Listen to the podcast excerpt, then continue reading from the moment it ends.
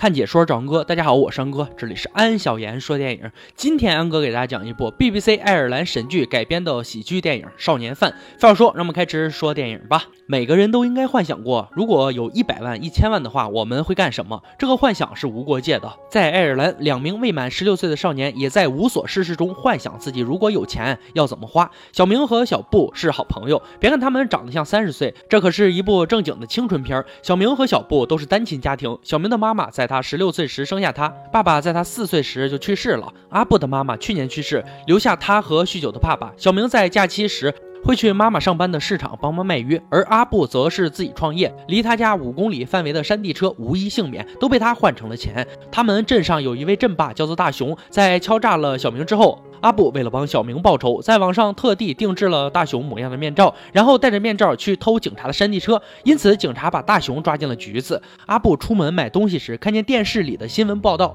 一个海湾警察抓捕了一个贩毒团伙，大量海洛因掉入海里。虽然明知犯法，但也有很多人人去打捞。阿布也很心动，就跟小明说，这是一次发大财的机会，明天早上就出发去海湾捡海洛因。阿布偷了两辆自行车作为代步工具，其中一辆是警察故意放在那里的。警察在车上放了 GPS，为的就是抓住偷车贼。第二天一早，阿布和小明就在约定地点见面了。小明本来还在犹豫要不要去，但是跟妈妈吵了一架之后，果断选择了跟好基友冒险。可是才骑出去不远，小明就出现了意外，被车辆卡住了不可描述的地方。随后，阿布拿来两根雪糕给痛苦的小明冰敷一下，可雪糕融化后和大腿粘在了一起，又必须得洗。就在他们鼓足勇气准备跳水的时候，旁边的老大爷及时阻止了他。们他们跳水的地方只有六十厘米左右，头朝下就是开瓢，脚朝下就是断脚。最后他们选择老老实实的走下去游泳。这一路上他们在水中嬉戏玩毛毛虫，还会比谁尿得远，可以说是十分欢乐。不过还没高兴的太久，阿布发现后面总有人跟着他们。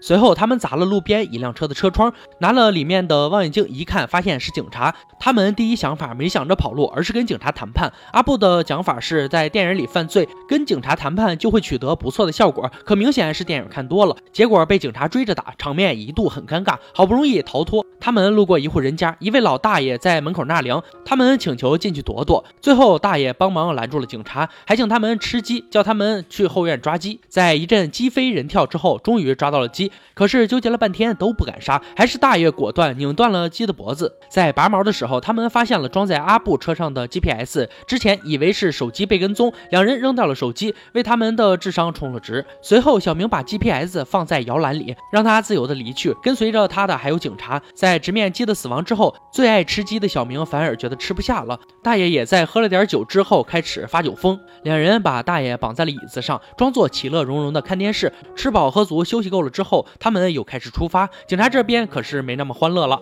他们吃尽苦头，才在河边找到了 GPS，才发现被两个小鬼耍了，气得想骂娘。小明和小布也终于来到了海湾。可是被告知海洛因全都被警察收走了，两人听到后很绝望，眼看发财的机会就没有了。两人正准备看个风景就回去，小明突然屎性大发，捂住臀部，有点忍不住了。这么美的地方，肯定要留下点什么。在废墟里拉粑粑的时候，小明看到了一个人，阿布被小明呼唤过来。原来他发现一个残疾大叔抱着一大包海洛因在睡觉，他们悄悄偷走了海洛因，留下了一件小明的衣服给大叔取暖。粗略计算，这么一大包海洛因能值七百万欧。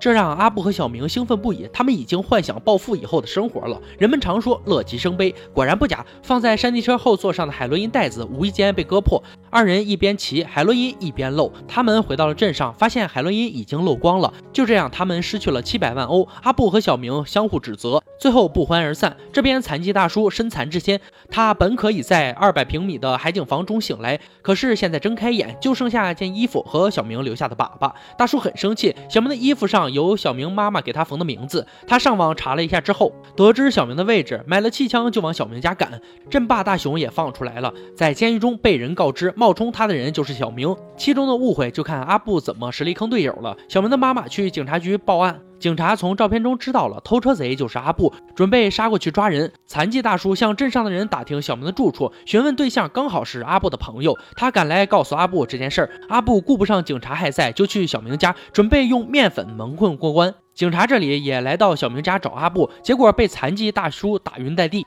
在气枪的威胁下，他们只好说出海洛因已经全部被撒没了的事实。残疾大叔很生气，气枪毫不留情地射在了他们大腿上，不过好像射得有点歪，小明的关键部位又中枪了。这时大熊也来找小明算账，但来的明显不是时候。还没弄清楚情况的大熊就被小明实力甩锅，让大叔以为大熊和他们是一伙的，对着大熊脚上就是一枪。混乱中气枪掉落，铁钉四射。经过一场大乱斗之后，小明妈妈用高压锅双杀结束了这一切。最后警察查立功，没有追究小明和阿布。阿布因为经常被家暴，所以被小明妈妈领养了。结局平淡美好，小镇又恢复了平静。故事到这里就结束了。少年犯这部电影有点意思，感觉是个小众电影，也好在是个小众电影，明显从电影中看不出太多的导演野心，所以呈现的效果很是单纯。